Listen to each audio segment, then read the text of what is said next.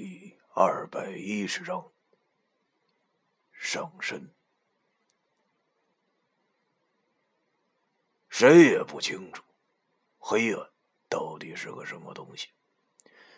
有时候夜里啊，忽然醒来，我就会想：睁眼睛也是黑暗，闭眼睛也是黑暗，那睁眼和闭眼又有什么区别呢？那毛老太太的爪子。离我的脑袋不到半米的时候，我喊出了最后一句话：“属马弟子的最强招数，也就是请仙上身。我请的正是身处小白坟，终日和自己尾巴下棋的程年庆。尽管程年庆跟我说，以我现在的身体，他根本承受不了他上身。十秒钟以后，那就会燃烧我的阳寿。但是这已经不重要了。那时候的我心中只有一个念头。”那就是要干倒这毛老太太，哪怕是要我拼阳寿，我也在所不惜。当我喊出最后一句话后，我只感觉到脑袋“咣”的一声，我顿时不自觉的两眼向上一翻，失去了知觉，只记得最后看到的事物是被乌云笼罩的夜空，没有月亮，随即。我便陷入了一片黑暗之中。被附身是什么感觉？我他妈终于了解了。我还有意识，就是听不到和看不到任何东西，还有感觉，可他妈就是动不了了。眼前一片黑暗，没有一丝的光亮，活像是尸体的感觉。虽然我没当过尸体，不过我觉着，这应该和这感觉差不多少了。够窝囊的了。渐渐的，我又失去了知觉，沉睡了过去。不知过了多久，一股钻心的剧痛袭来，我终于醒了。我发现我的意识已经回到了我的身体，就是浑身上下它没有它不疼的地方，连眼皮都出奇的沉。我吃力的睁开眼睛，顿时那是大吃一惊。只见我此刻正他妈躺在地上，嘴里腥腥的，手里还捧着个什么。低头一看，顿时吓得我都有些愣神了。只见我不知怎么的，竟然光着个膀子，双手放在胸前，死死的抱着那一条瘦弱的人的大腿。我忽然想到什么事儿，马上侧过头呕吐了起来。他大爷的，老常上我的身，到底他妈看了些什么？呕吐了几下以后。我侧着头，吃力的向周围望去，只见不远处的地上躺着一块烂肉，正是那毛老太太。说的是烂肉，其实没有夸张，因为此时的她已经是体无完肤了，周身上下那都破破烂烂的，那么一块好地方。本来就少了条胳膊的她，看上去就更有些恶心了。这下可倒好。不知何时的他，一条左腿那也被我连根薅了下来。现在他倒在地上，刚才那副嚣张的气势已然不见了踪影。这他妈真是我干的吗？我浑身剧痛，就连动小手指的力气都没有了。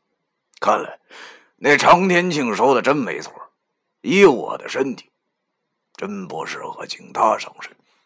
操！这下倒好了。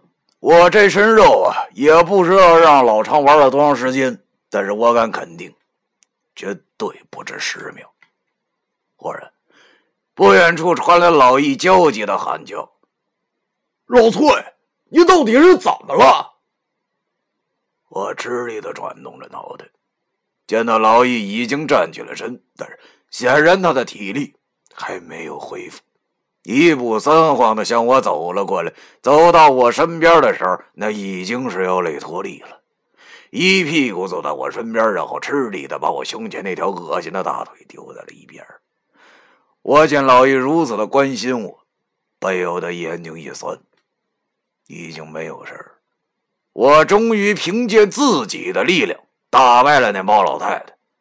可是半边苦笑的脸对着他摇了摇头。然后我用沙哑的声音跟他说：“一个，我没事儿，这是这是石头的。老一见我没事便松了口气。他对我说：“哎，你放心吧，石头没事只是受了那猫老太太一爪子，晕了。”我靠，没事啊！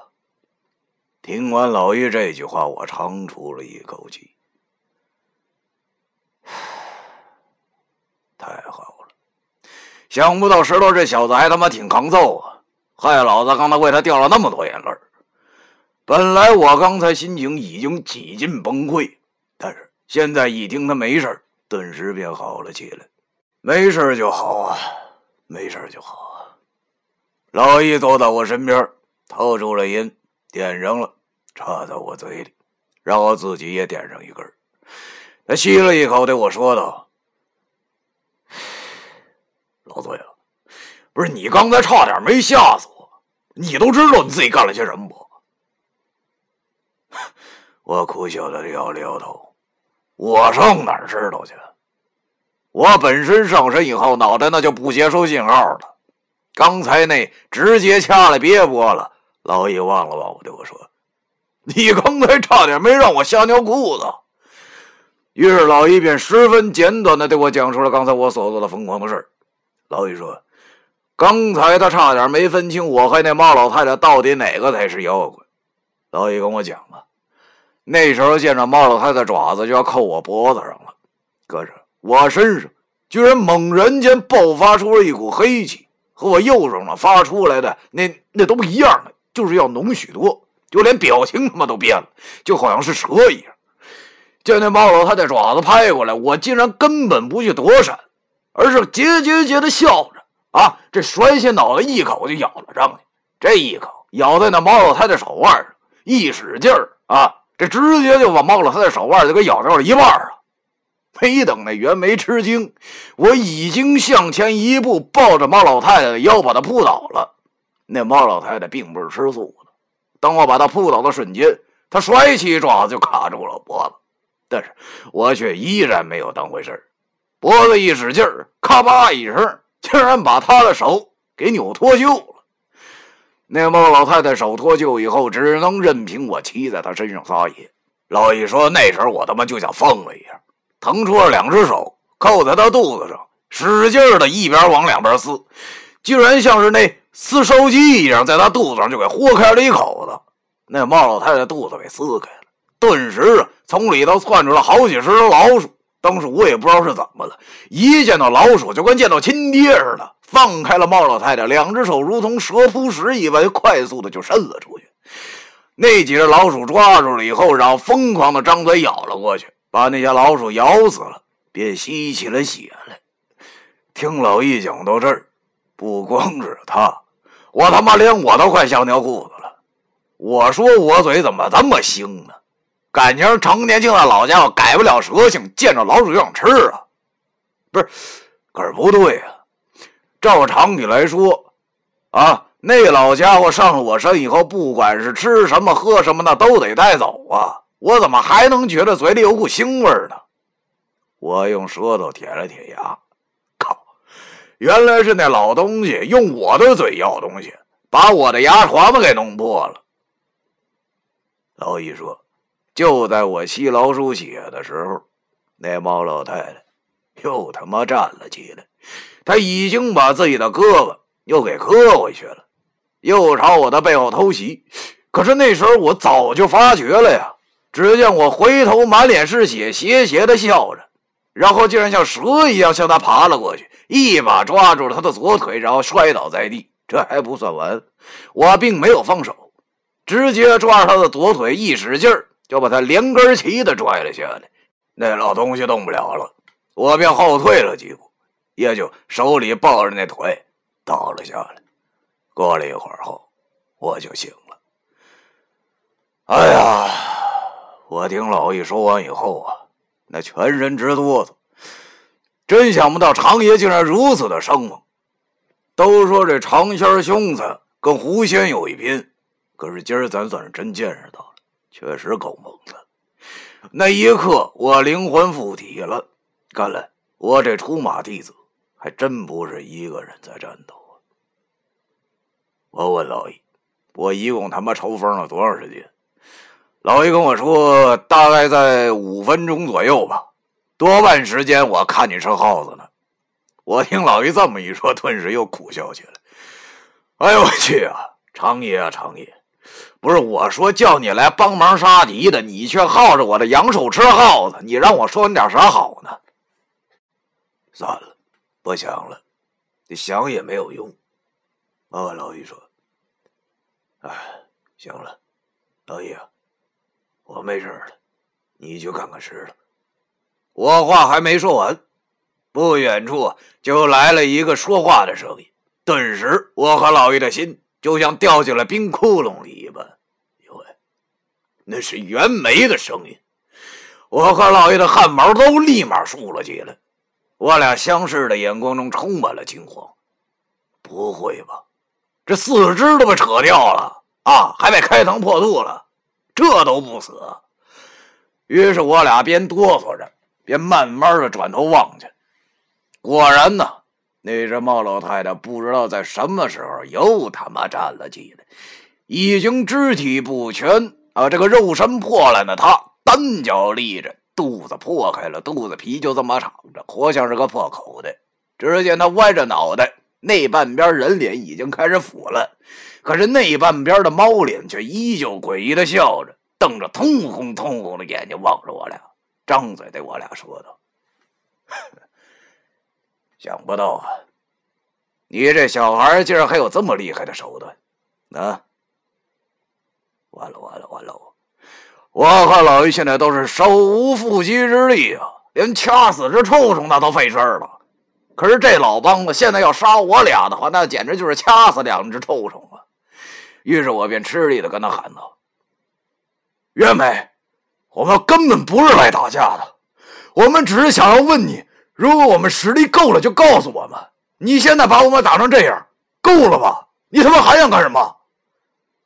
那猫老太太此时此刻就像是苞米地里的稻草人她冷笑了一下以后对我说道：“ 没错，我是想看看你俩的斤两。不过，不是你这马家的实力，而是三清书的实力。”你太让我失望了。即使是借助了马家的力量，也打不死我这个傀儡。留你们无用，去死吧！说完，他一步步就向我俩蹦了过来。老易挣扎着无力的身体挡在了我的面前。可是连他自己都明白，这不过是早死晚死的问题。我们现在一丁点的活路都没有了。望着那猫老太太朝我们蹦来。我仿佛听见了死神临近的声音，我苦笑了一下。看来我们哥仨是真要去阴市领票了。现在想想，我也算是没什么遗憾了。我是五弊三缺之人，或许死亡对于我来说，才真的是一种解脱吧。唯一的遗憾，就是无法再见到我的奶奶了。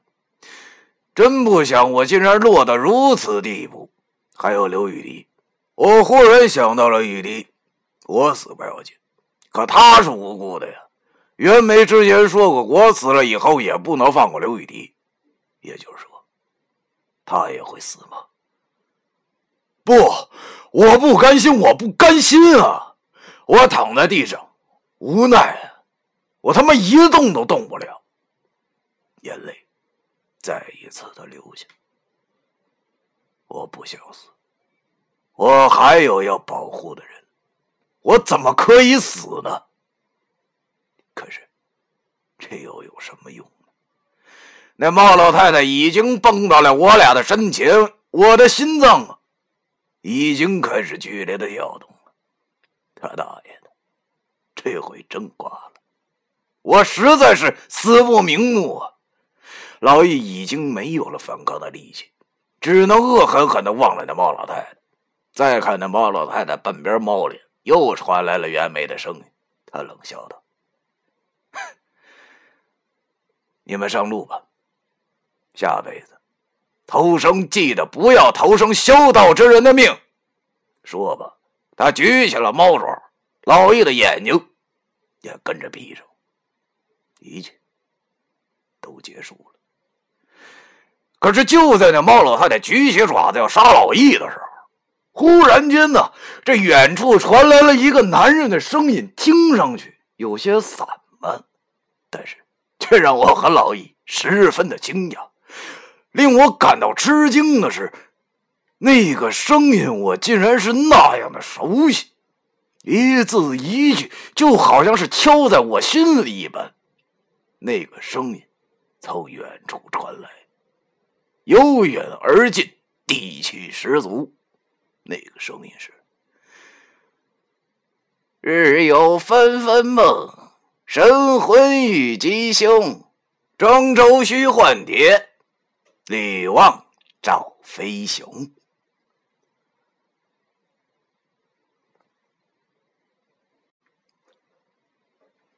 第二百一十章完。